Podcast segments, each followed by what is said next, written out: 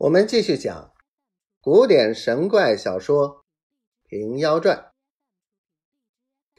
却说那和尚到半夜酒醒，觉得好不自在。开眼看见灯烛照耀，如同白日。两边坐着都是做工的。和尚问道：“这是哪里？”做工的道：“这是使臣房里。”和尚吃惊道：“贫僧做过什么罪过？”将我来附在这里。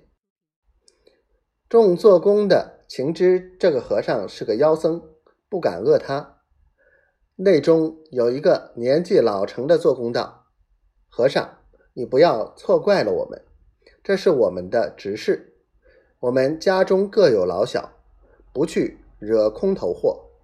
因你客店里隔壁卖果子的李二说你住了三个月，不曾与人看经。”又不出去抄话，每日吃得醉醺醺的，说你来历不明，因此我们来捉你。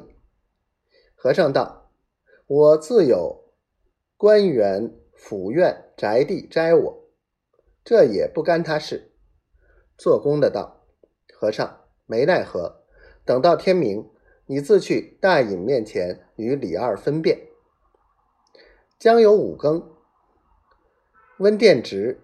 叫做工的簇拥着和尚入开封府的廊下伺候。大隐升厅，四司六局立在厅前。只见大隐出来，工作甚是次第，疑似水儿的水晶龙灯，却如照天蜡烛。造立喝，低声，温殿直押那和尚到厅下。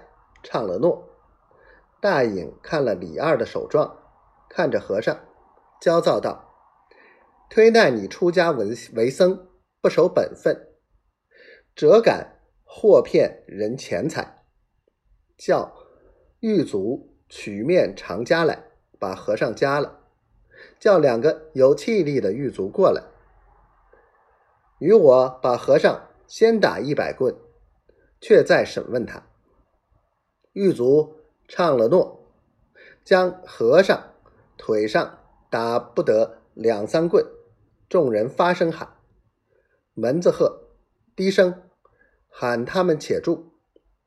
大隐见家窟里不见了和尚，却附着一把笤帚。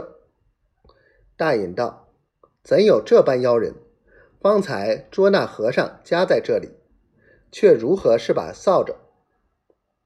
正说之间，只听得府衙门外有人发喊。